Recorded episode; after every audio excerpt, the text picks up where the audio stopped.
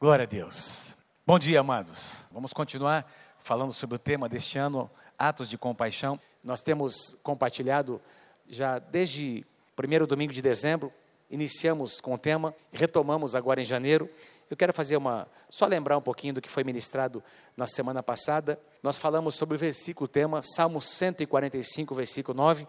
Gostaria de pedir que você lesse comigo, na versão NVI, lá em cima, todo mundo junto, vamos lá? O Senhor é bom para todos. A sua compaixão alcança todas as suas criaturas. Na versão atualizada diz: O Senhor é bom para todos e as suas ternas misericórdias permeiam todas as suas obras. Nós definimos aqui a semana passada o que significa a palavra misericórdia, a palavra compaixão, palavras que aparecem muito, que são muito repetidas, tanto no Antigo quanto no Novo Testamento, porque expressam quem Deus é fazem parte do caráter de Deus. A palavra misericórdia é um dos significados que nós aprendemos na semana passada. A misericórdia é um atributo de Deus que o leva a perdoar as faltas e os pecados dos homens. Quantos de vocês aqui, quantos de nós fomos perdoados pelo Senhor? Amém? Que amor maravilhoso, que amor incondicional. Quantas vezes nós já pecamos e erramos, e o amor, o perdão de Deus sempre tem nos alcançado e sempre nos dá a chance de um novo começo. A palavra compaixão é ser afetado de tal maneira a sofrer por alguma situação ou, ou, alguma coisa que a gente vê, que a gente convive. Nós estamos próximos a, a, uma situação e nós não passamos sem perceber, sem sentir aquela situação, sem isso nos leva a uma ação prática, é ser movido como pelas entranhas. Gosto demais dessa definição. É alguma coisa que acontece aqui dentro. Faz assim comigo, aqui dentro. Diga assim, Senhor, move aqui dentro. Move aqui dentro, Senhor. Move aqui dentro. Aqui nas minhas entranhas, move, Senhor. A misericórdia e a compaixão de Deus o levaram a uma ação prática, porque Deus foi movido aqui dentro, nas suas entranhas. Isso levou a uma ação prática, entregar o seu próprio filho. Amém? João 3,16. Porque Deus amou o mundo de tal maneira que deu o seu filho unigênito, para que todo aquele que nele crê não pereça, mas tenha a vida eterna. Que coisa maravilhosa. A Bíblia nada mais é do que a história de um Deus cheio de misericórdia e cheio de compaixão, que decidiu ele decidiu, ele tomou a iniciativa de ir até onde o homem estava para trazer de volta o homem, esse homem pecador, para onde Deus está. Amém? Nós falamos sobre isso a semana passada. Deus moveu. Foi lá, Deus, lá no Éden, logo após o pecado, Deus já, Deus tomou a iniciativa. Deus conversou, Deus começou o diálogo com o homem. E o plano da redenção começou imediatamente após. Aliás, começou antes da fundação do mundo. Antes mesmo do homem ter pecado, Deus já tinha um plano. A compaixão do coração de Jesus. Jesus foi movido pela mesma compaixão que havia no coração do Pai. A compaixão no coração de Jesus o levava a perceber as necessidades ao seu redor e a agir como, queridos? Com ações práticas. Ações práticas. Em Jesus havia uma medida transbordante de graça, de compaixão, de misericórdia.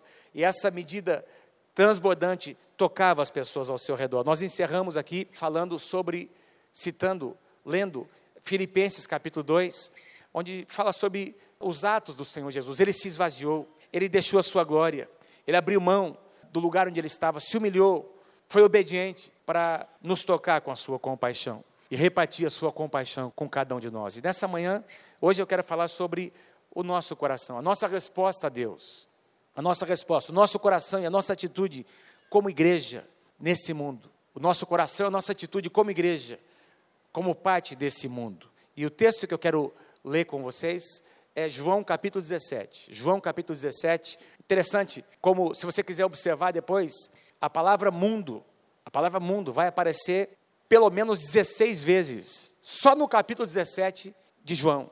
Algumas traduções aparecem até 18 vezes. E eu quero falar sobre essa nossa relação, a igreja e mundo. Nós estamos no mundo, nós estamos inseridos neste mundo, não fazemos parte dele, mas estamos nele. Como Deus nos vê, qual a expectativa de Deus ao nosso respeito? João capítulo 17 é aquele capítulo da oração sacerdotal de Jesus. A gente poderia dividir esse capítulo em três partes. A pastora Mônica, alguns meses atrás, inclusive pregou sobre os três tipos, os três enfoques de oração, que Jesus dá na oração. Ele começa orando sobre ele mesmo, depois ele ora sobre os seus apóstolos, sobre os seus discípulos, e ele finaliza orando por mim e por você, pela igreja. Jesus completa a sua oração aqui em João 17, orando por mim e por você. E eu vou mostrar a vocês que eu e vocês fomos alvos da oração de Jesus. Versículo 11 diz assim: Jesus diz: Já não estou no mundo, mas eles, se referindo aos seus discípulos, continuam no mundo. Ao passo que eu vou para junto de ti, Pai Santo, guarda-os em teu nome, guarda-os em teu nome. Já não estou no mundo. Diga assim comigo, mundo. A palavra mundo aqui é a palavra grega cosmos. E ela significa, essa palavrinha significa literalmente isso que você pode ler aí. É a terra com as nações conhecidas, as nações da terra, os povos, a raça humana com o seu sistema, governado não por Deus, mas por Satanás, e que se opõe a Deus. O sistema de coisas, sistema de valores, o sistema financeiro, o sistema, esse sistema competitivo, onde você só ganha não é na base da competição e, e os fracos vão ficando para trás. Enfim, não estou dizendo que é errado competir, que a gente tem que batalhar, não é, pelos sonhos que Deus coloca no nosso coração, mas você sabe do que eu estou dizendo. O sistema que nós vivemos. Quem aqui já não recebeu uma cartinha, um telefonema?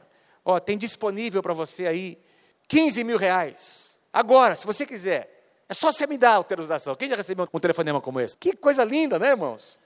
Você recebe a fatura lá do cartão de crédito, como apareceu ontem numa das reportagens, e vem lá escrito já na fatura, pagamento mínimo. Você pode deixar o restante para depois. Coisa linda, né, amados? Tem gente que vai deixando, vai deixando, e a, a coisa linda se torna uma coisa feia. Os juros que são cobrados no Brasil são os maiores da América Latina, acho que do mundo, dos maiores do mundo, uma coisa absurda. O juro do cheque especial. Nós estamos inseridos nesse sistema, e esse sistema nos oferece coisas e quer nos prender. A gente, esse é o mundo. A palavra mundo aqui significa exatamente esse sistema, esse mundo onde nós estamos inseridos. E Jesus diz: Eu não estou mais no mundo, estou indo para ti, mas eles vão permanecer neste lugar. Quero ler só com vocês aqui antes que o apóstolo João fala sobre esse mundo. A mesma palavra, a palavra mundo aqui, a mesma palavrinha que Jesus usa lá em João capítulo 17, a palavra cosmos. João declara: Sabemos que somos de Deus e que o mundo inteiro jaz no maligno. Vamos ler juntos essa frase, esse versículo? Vamos lá, bem forte, vamos lá. Sabemos que somos de Deus e que o mundo inteiro jaz no maligno. O que significa que esse mundo, presta atenção no que eu vou dizer a você, ele vai se tornar cada vez pior. Ele vai se tornar cada vez pior. O apóstolo Paulo chega a dizer, na sua segunda carta a Timóteo, ele fala sobre uma relação de atitude, de coisas, de pessoas, de atitudes que as pessoas vão ter no final dos tempos. E ele diz assim: olha, no final das coisas, dos tempos, serão tempos difíceis. Serão tempos difíceis. E começa a dizer como os homens serão: arrogantes, desafeiçoados, antes amigos dos prazeres do que amigos de si, caluniadores, desobedientes aos pais. E diz lá uma relação de, que nós estamos vendo, uma relação de coisas que nós estamos presenciando nos nossos dias. Vamos continuar em João capítulo 17. Jesus diz: Eu lhes tenho dado a tua palavra, e o mundo os odiou, esse sistema os odiou, porque eles não são do mundo, como também eu não sou. E aqui vem uma chave. Jesus diz: Eu não peço que os tires do mundo, e sim que os guardes do mal. Eles não são do mundo, como também eu não sou. Diga assim: Eu não sou do mundo, mas eu estou nesse mundo. Amém? Então, nós não somos dele, mas estamos nele. E aí Jesus repete, interessante, ele repete duas vezes essa frase: Eles não são do mundo como também eu não sou. Duas vezes ele repete. Versículo 17: santifica-os na verdade, a tua palavra é a verdade. Assim como tu me enviaste ao mundo, também eu os enviei ao mundo. Assim como tu me enviaste ao mundo, eu os enviei. Quem aqui é um discípulo do Senhor Jesus? Vou perguntar de novo, levanta a sua mão. Quem aqui é um discípulo do Senhor Jesus? Levanta a mão. Todos aqueles que nasceram de novo são discípulos de Jesus. Então, você vai dizer para quem está à sua direita, à sua esquerda, atrás, na frente, diga assim: você foi enviado por Jesus a este mundo. Diga para ele, para ela, você não faz parte desse mundo, mas você foi enviado para este mundo. Amém? Você não faz parte dele, mas você foi enviado para ele. E Jesus conclui no versículo 20: olha que coisa linda. Não rogo somente por esses, por esses aqui que estão comigo esses doze apóstolos, por esses 70 discípulos, esse pessoal que está mais próximo de mim aqui, eu não oro apenas por eles, não rogo apenas por eles, mas também por aqueles que vierem a crer em mim por intermédio da Sua palavra, por aqueles que um dia vierem a crer em mim. Jesus estava orando por você nesse dia. Antes de ir para a cruz do Calvário, Jesus estava intercedendo por você e por mim, para que eu e você nos lembrássemos que não somos deste mundo, mas fomos enviados por Ele para este mundo. Amém? Não somos deste mundo porque temos uma outra cidadania. Nós somos cidadãos do reino de Deus.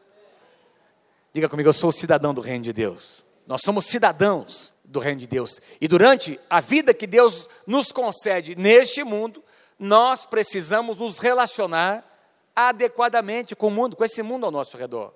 O que significa nós nos relacionarmos adequadamente? Se Deus, se Jesus nos envia, nos envia para uma missão, para que a gente realize algo, sem ser contaminado, influenciando. Como é que isso acontece?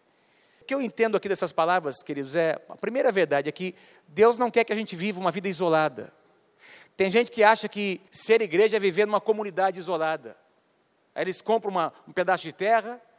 Né? Tem um povo aqui perto de Londrina que fez isso. Tem alguns que a gente conhece aí no Brasil. Eles compram um pedaço de terra e aí eles começam a ensinar esse tipo de coisa para algumas famílias. E essas famílias abandonam o seu trabalho, tudo que eles fazem, vão morar numa comunidade e vira aquela maravilha, né, gente?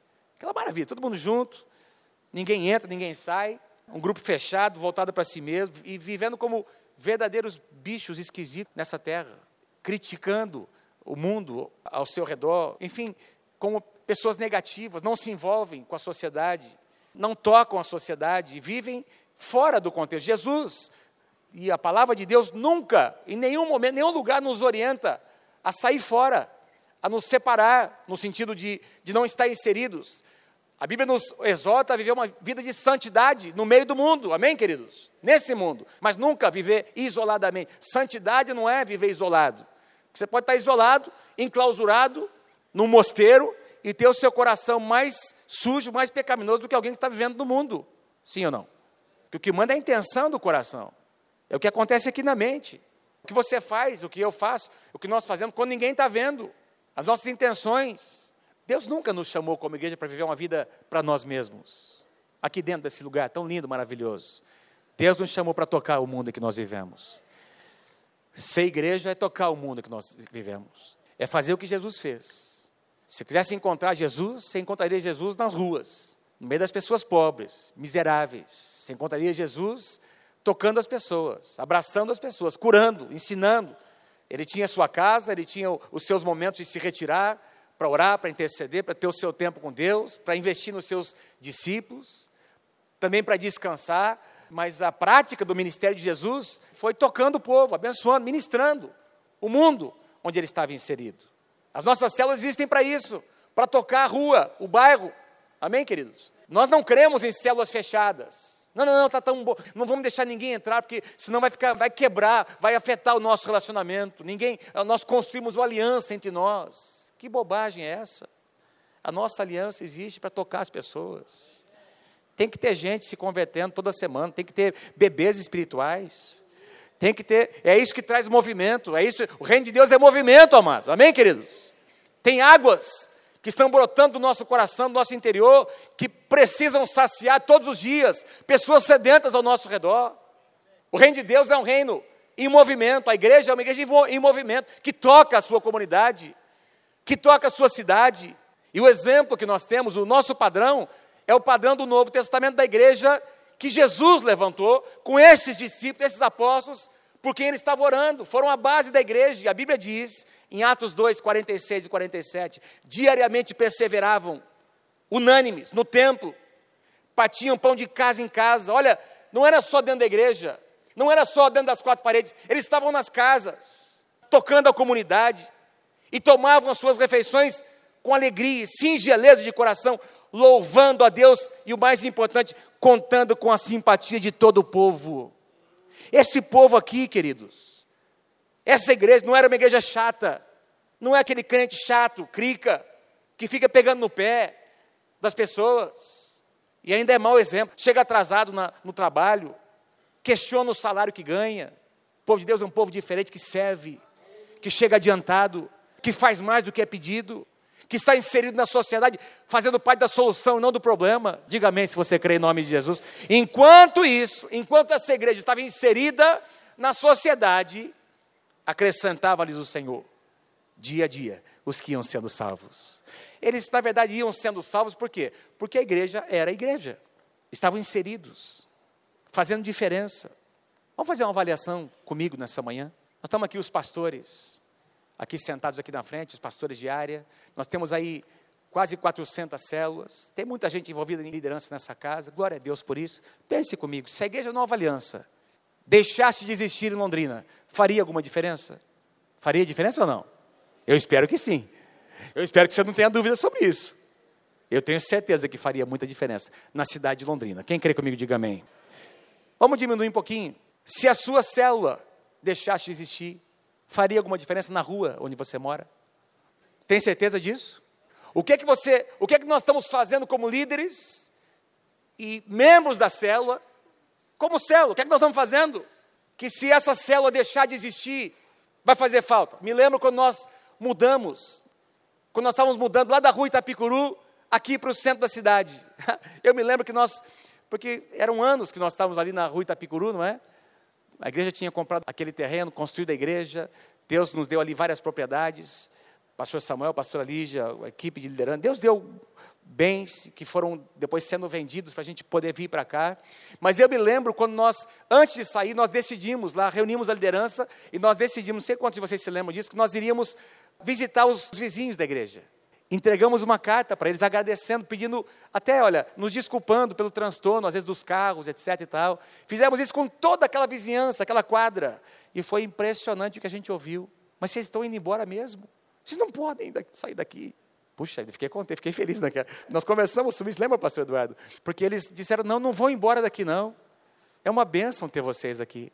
É uma bênção ter você onde você está. Lá no prédio. Quem aqui mora em prédio? Aleluia, glória a Deus. Quem mora em prédio? Levanta a mão. Deixa eu fazer uma pergunta. É uma bênção ter você naquele prédio? O que, é que você faz de diferente? Vou fazer uma pergunta. Você participa das reuniões do condomínio? Você, pai, mãe, você participa das reuniões da escola? Quando os pais são convocados, você manda alguém? Ou você vai lá? Você vai lá, mãe, pai, aliás, os homens, papai, você, pai, você reserva um tempo para ir lá na escola? São coisas importantes. Esses dias eu até compartilhei aqui, fui convidado para fazer parte do conselho fiscal lá do prédio, do condomínio. Uma, uma delícia essas reuniões, né, irmãos? Uma delícia. Estou com uma pasta lá desse tamanho para fazer a revisão do mês lá, que o síndico me passou. Mas estou lá. Fiz questão de ir. Não é porque é gostoso, é porque é necessário. Porque ainda mais eu, como pastor, os meus amigos são. É tudo crente, meus amigos. Eu só, eu só tenho amigo pastor, líder. Eu tenho poucas chances de, de estar com pessoas que não têm a experiência que, que nós temos tido. Então, eu preciso aproveitar algumas oportunidades que Deus me dá, que estão bem próximas de mim. Enviados ao mundo. Enviados ao mundo. Se você mudasse de cidade, as pessoas iam notar sua falta. Se você saísse desse emprego onde você está, o que é que as pessoas diriam de você ao você sair? Que história você está deixando naquele lugar? Eu quero te exortar no Senhor nessa manhã. Quando eu digo exortar, digo, quero animar você no Senhor. Mas vamos ser igreja. Obrigado por alguns améns que eu ouvi. Mas vamos ser igreja nessa cidade chamada, nessa linda cidade de Londrina. Vamos ser igreja aqui, amados. Nós precisamos entender que, que nós temos um papel que ninguém pode preencher. Sabia disso? O papel que a igreja ocupa, que Deus entregou nas mãos da igreja, ninguém pode ocupar. Se nós não ocuparmos, vai ficar uma lacuna. Vai, aliás, não vai ficar, porque alguém vai ocupar para o mal. Se a igreja não ocupar para o bem, alguém vai ocupar para o mal. E nós temos um chamado da parte do Senhor: ser igreja.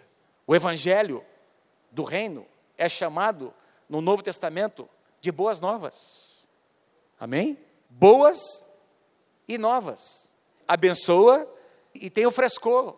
Não são velhas, boas velhas, não é? Ou, é, é tudo de bom. É algo positivo que abençoa, que faz diferença. As pessoas percebem. Puxa vida, como é bom. Eu não sei o que acontece. Você tem alguma coisa que eu não. O que, que tem em você? É a presença de Deus, meu filho. E não é uma escolha. É um chamado de Deus. Eu digo, não é uma escolha, nós, claro que nós temos que escolher, mas não é uma questão de opção. Ser igreja significa estar inserido, infiltrado na sociedade, não é ficar num lugar isolado, a menos que Deus te leve a um tempo de retiro espiritual, de jejum, de oração, isso é tremendo. Jesus fazia, muita gente na Bíblia fazia, mas lembra quando eles subiram lá no monte da transfiguração? E aí tinha lá no monte uma presença tremenda. Pedro disse: Nós vamos fazer aqui uma cabaninha aqui, Deus. Vamos para cada um. Vamos ficar aqui mesmo. Quem Jesus disse? Nada disso. Você não sabe o que você está falando, rapaz. Vamos voltar, porque o povo está lá embaixo. Essa presença que você está tá tocando no teu coração, você tem que levar lá, lá no pé do monte, porque é lá que as pessoas estão. Amém? Reino de Deus é boas novas. Nós precisamos entender o nosso papel. Paulo diz em 2 Coríntios 5, 20, que nós somos embaixadores em nome de Cristo. Somos embaixadores em nome de Cristo. O embaixador nada mais é do que um mensageiro, um representante legal. Sabe o que é isso, gente? Presta atenção, você é um representante legal de Deus nessa terra. Enviado com autoridade, por uma autoridade a fim de falar e agir em seu nome. Eu e você fomos enviados por alguém maior do que nós, que tem mais autoridade do que nós, para que nós o representemos nessa terra. O que nós falamos tem poder. As nossas ações, nossas atitudes. Quando nascemos de novo, queridos, eu falei isso no começo, nós nos tornamos cidadãos do reino, representamos um rei. Passamos a representar o rei dos reis e o senhor dos senhores. E precisamos refletir os valores desse reino, na maneira como nós agimos, reagimos, as pessoas precisam olhar e perceber isso nas nossas vidas. Eu queria, nessa manhã, falar sobre três papéis. Tem muito mais. Tem uma relação que a Bíblia dá de, do que nós somos. O que nós somos em Deus. Mas eu quero, eu sei que tem mais, eu quero focar em três. Três papéis que a Bíblia é muito clara ao dizer, ao expressar que nós somos. Nós devemos assumir esses três papéis: ser sal nesta terra, ser luz neste mundo e exalar e ser o perfume, o bom perfume de Cristo, no contexto onde nós estamos inseridos. Ser sal nessa terra. Ser sal nessa terra. A Bíblia diz, Jesus disse em Mateus capítulo 5, versículo 13: Vós sois o sal da terra. Ora, se o sal vier a ser insípido, como lhe restaurar o sabor? Para nada mais presta senão para ser lançado fora, ser pisado pelos homens. Fui fazer uma pesquisa, mas será que o sal perde o sabor? Eu descobri que nas notas de rodapé, nos estudos que existem sobre essa passagem, sobre o sal, os entendidos dizem que o sal verdadeiramente puro, ele não perde o sabor. O sal que era usado nos tempos em Israel, quando Jesus cita essa ou declara essa palavra, o sal vinha do Mar Morto. O Mar Morto, o sal retirado do Mar Morto até hoje, ele é um sal muito impuro. Tem muito produto químico, tem que passar por um processo de purificação, de limpeza, para se tornar um sal mais puro. Tanto é que ele tem uma coloração diferente. E esse sal impuro, que traz consigo elementos químicos variados, esse sal se corrompe. Esse sal perde o seu caráter, perde o seu sabor, perde a sua função. Esse tipo de sal que Jesus está dizendo. E na verdade, o que Jesus diz, vós sois o sal, vós sois o sal, e vocês são um sal puro, mas se houver mistura no meio desse sal, vocês vão perder a razão de ser. Quando você. Quem gosta de uma comidinha temperada? Eu gosto. Eu gosto bem temperado. Eu gosto de uma pimentinha, eu gosto. Não é? Às vezes a gente vai comer num, num restaurante aí japonês e é gostosinho também aquele arrozinho. É bom também aquilo, né? A gente está acostumando. É um negócio que está pegando né, negócio de comida japonesa. É uma delícia aquilo. Mas eu gosto de comida temperada. Eu gosto de uma pimentinha, um tempero bem feito. Né? E quando você põe sal, você coloca, você tem certeza que vai mudar o sabor, sim ou não? Você tem certeza. E quando você prova uma comida bem temperada. Ah, é bom demais, né, gente? Que delícia que é. Por quê? Porque o sal faz diferença naquele lugar. O sal também tem esse elemento de trazer a conservação dos alimentos. Quando não havia esse sistema de refrigeração que nós temos, esse conforto que nós temos, as comidas, as carnes eram preservadas, e até hoje ainda, em alguns lugares, por meio do sal. O sal tem essa capacidade não apenas de dar sabor, mas de preservação. Veja a função da igreja. Vós sois o sal da terra. Vós sois o sal da terra. Jesus está dizendo: Eu quero que vocês deem sabor para este mundo. Esse mundo é um mundo insípido. Não tem amor neste mundo. As pessoas são egoístas, as pessoas são voltadas para si mesmo. Igreja, vocês são diferentes. Vocês vão fazer diferença nesse mundo. Eu estou lendo um livro, um livro que está me abençoando muito. Eu queria só mostrar, ler a capa. Esse livro aqui, O Impacto do Reino. O Impacto do Reino. Um livro tremendo. E eu Estou lendo aqui nessa. Estava lendo esse capítulo ontem e me chamou a atenção essa história. É a história de um homem, de um pastor, um pastor australiano, que agora está morando nos Estados Unidos. Ele é o líder mundial, presidente internacional da MPC, Mocidade para Cristo, pastor da Austrália. E ele se envolveu em diversos projetos mundiais. Ele conta aqui o testemunho que aconteceu em Roterdã, na Holanda, um projeto que dois jovens iniciaram. E veja que coisa linda. Alguns anos atrás, certo subúrbio da cidade de Roterdã, na Holanda, foi declarado como zona proibida para a polícia. Habitado por refugiados da região outrora chamada de Antilhas holandesas, a área tornou-se tão violenta e fora de controle que passou a ser insegura para as incursões de policiais desacompanhados ou em pequeno número. Cerca de um ano após essa declaração, dois jovens, e ele cita o nome deles, Stecken e Daniel, que trabalhavam para a Mocidade para Cristo na Holanda, abordaram o seu diretor nacional com uma ideia aparentemente insana. Eles disseram que estavam orando pela situação de violência na cidade de Roterdã, e ambos sentiram que Deus os estava chamando a fim de estabelecer um ministério da MPC naquela comunidade, essa comunidade violenta, onde a polícia não podia entrar naquele lugar. Eles desejavam ir para aquela zona proibida, na tentativa de lá estabelecer um centro para jovens. A certeza do chamado e a visão dos dois eram tão arrebatadoras que o diretor, por fim, concordou em dar-lhes permissão para que, pelo menos, pudessem investigar a possibilidade de estabelecer um ministério naquele lugar. Alimentados pelo chamado e a paixão pelos antilianos, pela comunidade que vivia ali, aqueles dois jovens destemidos chegaram a Roterdã e de algum modo lograram êxito em conectar-se com os representantes da comunidade local. Assim, ambos disseram que representavam a mocidade para Cristo e que o objetivo era iniciar um centro para os jovens a fim de cuidar deles e servi-los.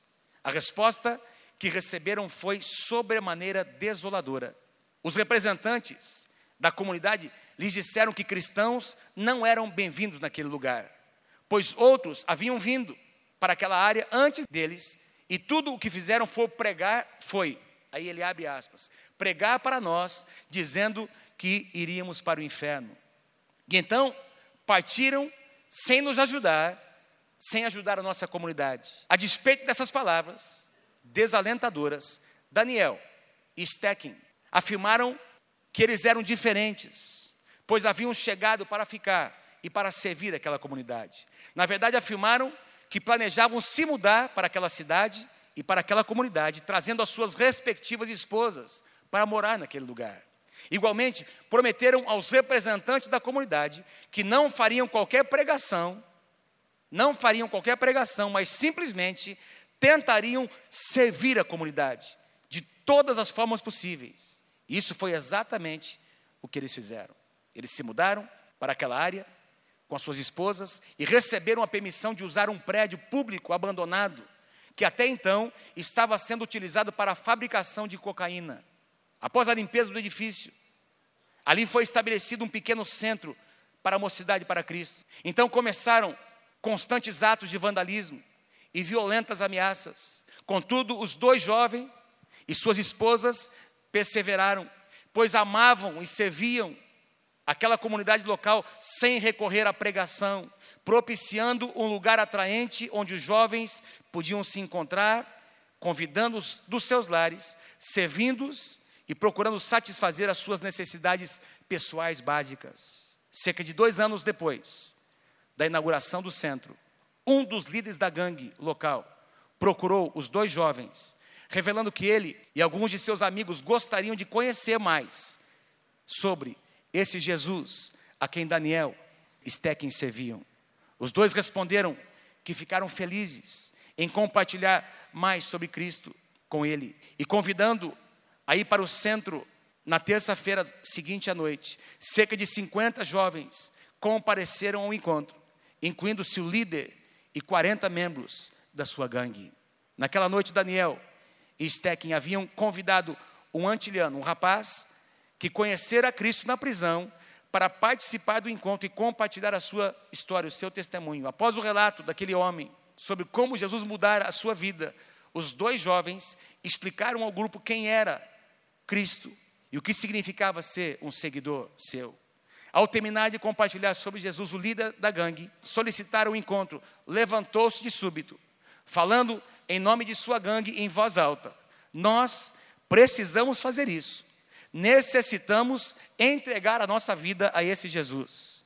Daniel, um dos jovens, tentou desencorajá-los de dar aquele passo, pois imaginou que eles tinham entendido erroneamente o significado de seguir a Jesus.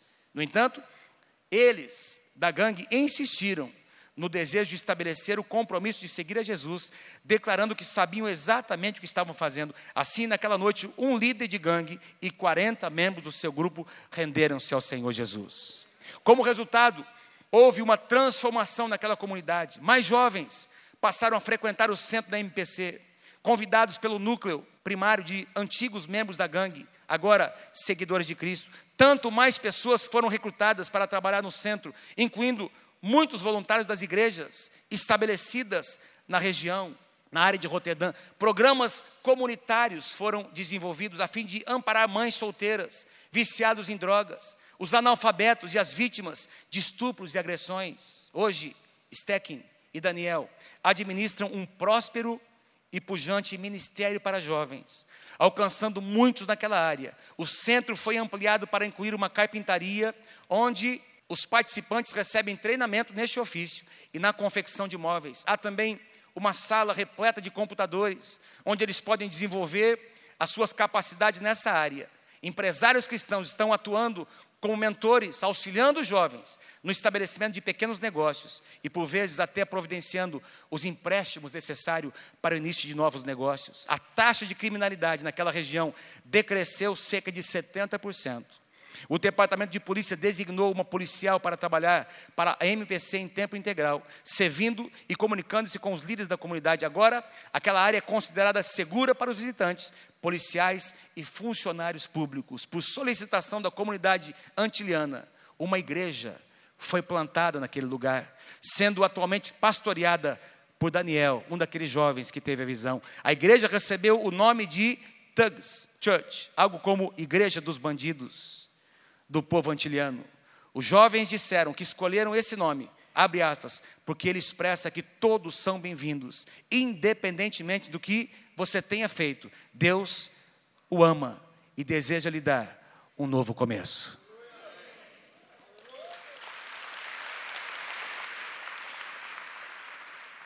Aleluia. Independentemente do que você tenha feito, Deus o ama e deseja lhe dar um novo começo. Não é uma boa nova essa? Isso é o evangelho do reino, amém, queridos? É mudar, é realmente salgar o ambiente, o mundo onde nós estamos vivendo, trazendo sabor e mudança naquele contexto. Que coisa tremenda. O segundo papel que a Bíblia nos deixa claro, luz. Ser luz para este mundo. Jesus disse em Mateus 5: Vós sois a luz do mundo. A palavra mundo aqui é a mesma palavra cosmos que aparece em João capítulo 17. Vós sois a luz do mundo. Não se pode esconder a cidade edificada sobre o monte. A imagem que me vem, e gostaria que você visualizasse isso na sua mente, quando você está chegando, quem já viajou, você está chegando em Londrina de noite, não é? Você vê Londrina vindo aqui, por exemplo, dessa região aqui de Bela Vista, aqui da Varta, não é? Você está chegando de longe, você enxerga Londrina num, num lugar bem alto, também vindo de Maringá, mesma coisa. De noite as luzes, milhares de luzes. É? De longe você enxerga iluminando a cidade, iluminando os prédios. Retire as luzes. E a cidade não existe. Se torna um breu, não é verdade, gente? Essa é a imagem. Essa é a ideia que Jesus quer nos trazer. Você e eu somos a luz da nossa cidade. Amém? Retire essa igreja. Se você tirar essa luz, eu tenho certeza absoluta, amados. A igreja existe aqui nesse país, no chamado Brasil. Se a igreja não existisse, esse país seria um caos, anarquia. Mas a igreja do Senhor está aqui nesse país para fazer a diferença neste lugar. Nem se acende, versículo 15, uma candeia para colocá-la debaixo do alqueire. A candeia era uma pequena lâmpada de barro. O alqueire era uma, uma espécie de uma vasilha. Não se acende uma lâmpada para se colocar dentro de uma vasilha, mas no lugar, no velador, no lugar próprio. E aí ela ilumina todos os que se encontram na casa. Jesus está dizendo: a luz precisa estar no lugar certo e precisa estar acesa. Amém? Quem crê comigo que a luz é mais forte que as trevas? Diga amém em nome de Jesus. Pode parecer que as trevas sejam mais fortes. A gente ouve tanta coisa. Você liga a televisão, a gente ouve tanta coisa negativa, a gente convive com tanta corrupção todos os dias, impunidade, violência, que é, às vezes a gente pensa, Senhor, mas será que tem solução? Do homem não tem, mas a igreja pode ser uma solução para este mundo. Pra... Amados, a solução não vai vir de um grande estadista, de um grande político que, que vai aparecer por aí. Esse negócio não vai acontecer. A solução está na mão da igreja. Uma igreja que ora, que intercede. Amém? E que por meio dela, homens e mulheres santos, homens e mulheres comprometidos com os princípios da palavra, com a ética, esses homens e mulheres vão fazer diferença na nossa sociedade. Quem crê, diga amém em nome de Jesus. Me lembro quando nós estávamos iniciando o projeto no Jardim Franciscato, uma pessoa endemoniada? O demônio se manifestou dizendo: O meu nome é trevas e vocês não vão entrar naquele lugar. E nós declaramos, nós profetizamos: Nós vamos entrar sim, porque a luz do Senhor Jesus é mais forte do que as trevas. E as trevas vão dar lugar à luz do Senhor Jesus. E o resultado é o que nós temos lá hoje: uma igreja plantada e centenas de pessoas sendo tocadas pelo Senhor. Estamos falando de uma luta espiritual. As trevas contra a luz. Quem vai vencer, amados? A luz vai vencer. Assim brilhe, versículo 16, também a vossa luz diante dos homens, para que vejam as vossas boas obras. Veja, Jesus relaciona a luz com boas obras. Jesus relaciona brilhar, a luz da igreja brilhar, no sentido de boas obras que devem estar acontecendo no contexto da sociedade. Que os homens vejam as boas obras e glorifiquem o vosso Pai que está nos céus. Então, está falando sobre uma ação uma luz que tem uma ação na, no seu contexto. E a palavra obras aqui, ela literalmente significa, é a palavra grega ergon, não coloquei aqui, que significa trabalho, esforço, ação. É obra, é arregaçar as mangas, é fazer alguma coisa para mudar, é trazer propostas, ações práticas, que demandam, queridos, esforço, energia. Você vai abrir mão de alguma coisa para tocar alguém, para abençoar alguém, você vai abrir mão de um momento de conforto para fazer alguma coisa que vai mudar a história de alguém. Obras. Quem é que disse que as obras não têm importância para Deus?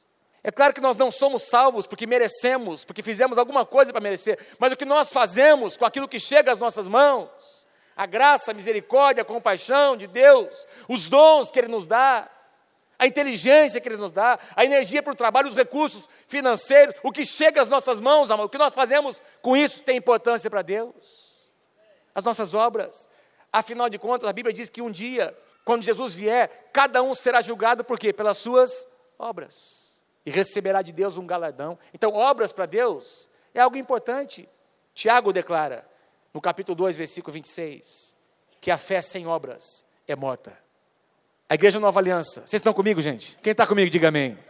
Diga assim: fé e obras. As duas andam juntos. Diga assim: fé, obras, as duas coisas juntas. Isso é ser igreja. Amém, amados? Nós temos a fé. Esse é o lado espiritual. O que Deus tem feito, as mudanças, mas isso nos leva a uma ação. As pessoas olham para nós e encontram amor no lugar de indiferença. Indiferença tem no mundo. Amor, a igreja tem para dar. Amém? As pessoas olham para nós e encontram abnegação no lugar de egoísmo, generosidade. Deus quer fazer de você uma pessoa generosa. Recebe isso em nome de Jesus. Seja uma pessoa generosa, querido. Reparta o que você tem. Tem lá algumas roupas no seu armário. Deus tem te abençoado para você comprar calça, camisa, boas roupas. Tem lá aquela roupa que está no seu armário faz dois, três anos, já passou todas as estações do ano, três, quatro vezes. Você não vai usar mais. Não, pastor, estou orando para emagrecer, para caber de novo naquela. Para com isso, meu irmão. Abençoa alguém. Abençoa alguém. Semeia na vida de alguém. A sociedade precisa olhar para nós e encontrar verdade, honestidade. Esses dias estávamos contratando um serviço, como eu estou envolvido no condomínio, no conselho fiscal, eu estava lá ajudando o síndico a decidir sobre um negócio que tinha que ser feito no prédio. Tinha lá alguns orçamentos e nós pegamos o melhor orçamento e negociando com o rapaz, ele diz o seguinte: se você fechar comigo, eu te dou um pouquinho aqui, ó, te... na cara dura. Eu fiquei pensando, né? Ninguém está vendo. Não estava perto da Mônica, nenhum de vocês estava lá. Eu tenho que ser luz num momento como esse. Eu tenho que usar uma oportunidade como essa, eu não posso acabar, seu ladrão, seu safado, seu sem vergonha, não. Vamos ensinar, vamos aproveitar esse momento. E aí eu conversei com o rapaz. Rapaz, você é um trabalhador. Deus quer te abençoar, cara, mas não faz isso não. eu não quero nada de você, eu quero que você faça bem o seu trabalho. Esse trabalho aqui vai abençoar a tua família, vai abençoar a tua casa. Sabe de uma coisa? Esse trabalho que você vai fazer aqui vai ser um cartão de visita para muitos outros. Eu vou poder recomendar você, mas se você faz um negócio desse, eu não vou pegar o seu trabalho e não vou recomendar você para ninguém. Não me perdoa. Não, já teve um momento ali de. Já conversei com o rapaz. Amém, gente? Logo com quem ele foi falar, né? Mas está acostumado a fazer esse tipo de coisa. E nós vivemos numa sociedade onde esse tipo de negócio é comum. Está lá uma licitação, você negocia, não é? Uma comissãozinha. Eu vou fechar com você, mas isso aqui é. Uma comissãozinha aqui por fora. E você é tentado a fazer coisas, você não. E nós precisamos nos lembrar, queridos, que nessas pequenas coisas que a nossa ética vai aparecer. Quem nós somos vai aparecer. Você é sal, você é luz. E Deus vai te abençoar dessa maneira. Podia citar aqui muitas coisas. Em terceiro lugar, ser o bom perfume de Cristo. É gostoso ou não é você sentar perto de uma pessoa bem perfumadinha? Em compensação, quem já entrou no elevador, logo depois de alguém ter entrado, né? E essa pessoa deixou um rastro, deixou uma marca lá dentro. É terrível. O cheiro mostra quem você é, em que situação você está. Paulo diz assim, em 2 Coríntios capítulo 2, versículos 14 e 15: Graças, porém, a Deus, que em Cristo sempre nos conduz em triunfo quem aqui tem triunfado? Diga amém em nome de Jesus. E por meio de nós, manifesta em todo lugar, nesse mundo, nas ruas, no trabalho, no emprego, na faculdade, em todo lugar, a fragrância do seu conhecimento, porque nós somos para com Deus, o que, amados? O bom perfume de Cristo. Que coisa linda. Fala para o teu irmão, seja uma pessoa perfumada. Espalhe esse perfume por onde você for. Amém? Espalhe esse perfume. Na Bíblia nós temos pelo menos 12 ingredientes no Antigo Testamento que são repetidos no Novo, alguns deles, mas no Antigo Testamento, 12 ingredientes que estão relacionados a, a perfume, que eram utilizados. E até havia um tipo de oferta de aroma, de coisas que exalavam cheiros, incenso. Lá na época do tabernáculo de Moisés, havia um altar, um dos utensílios era um altar chamado altar de incenso. Brasas do altar, onde os cordeiros, os animais eram sacrificados, eram trazidos, essa brasa era trazida e o incenso era queimado e um cheiro, sabe que logo à frente desse incenso tinha o Santo dos Santos. Ninguém entrava, queridos. Apenas uma vez por ano o sumo sacerdote entrava uma vez por ano no dia da expiação, mas todos os dias o incenso penetrava. O incenso passava por dentro daquele véu e entrava na presença de Deus. E quando você pensa em cheiro agradável, você vai encontrar no, no Antigo Testamento incenso, cheiro agradável sempre relacionado para Deus com sacrifício. Se quando Deus respirava, quando um sacrifício era feito com atitude correta, Deus aspirava aquele cheiro. E esse cheiro subia até a presença de Deus como um cheiro agradável, um cheiro suave. Deus respondia. O que nós fazemos vai exalar algum tipo de cheiro, que vai afastar as pessoas de nós ou vai aproximar as pessoas de nós? Que nós possamos ser, na cidade de Londrina, o bom perfume de Cristo. Eu declaro que você vai ser uma pessoa muito perfumada nesses dias. Amém? Que você não vai atrair para você ave de rapina. Mau cheiro atrai ave de rapina. Mosca, só coisa ruim. O bom cheiro abençoa as pessoas. Eu declaro sobre a tua vida em nome de Jesus. Atitudes que exalam bom cheiro. Quem pode dar um grande aplauso a esse nosso Deus? Maravilhoso. Toda vez que nós oferecemos a Deus, nos oferecemos a Deus como um sacrifício vivo. Aliás, diz lá em Romanos capítulo 12 que nós devemos nos colocar no seu altar, nos oferecer a Ele como o que? Um sacrifício vivo, santo e agradável a Deus, que é o nosso culto racional. Culto racional, queridos, não é só o que nós fazemos aqui na igreja, culto racional é lá, lá na cidade, nas ruas, no trabalho. Aquelas atitudes de sacrifício que nós oferecemos ao Senhor, do nosso tempo, do nosso descanso, em prol de alguém, do que nós temos, do que Deus tem nos dado para abençoar alguém, isso acaba saindo, exalando como um bom perfume que toca as pessoas. Quem pode dizer amém por isso? Três papéis que Deus tem nos dado como igreja: ser sal para essa terra, ser luz para este mundo ser o bom perfume de Cristo. Sabe de uma coisa? Tudo começa aqui dentro. Põe a tua mão direita no seu coração, diga assim: tudo começa aqui dentro. Olha para o teu coração, diga assim: tudo começa aqui dentro. Se assim, Senhor, faz uma obra no meu coração. Faz uma obra no meu coração. Diga assim: eu quero ser sal.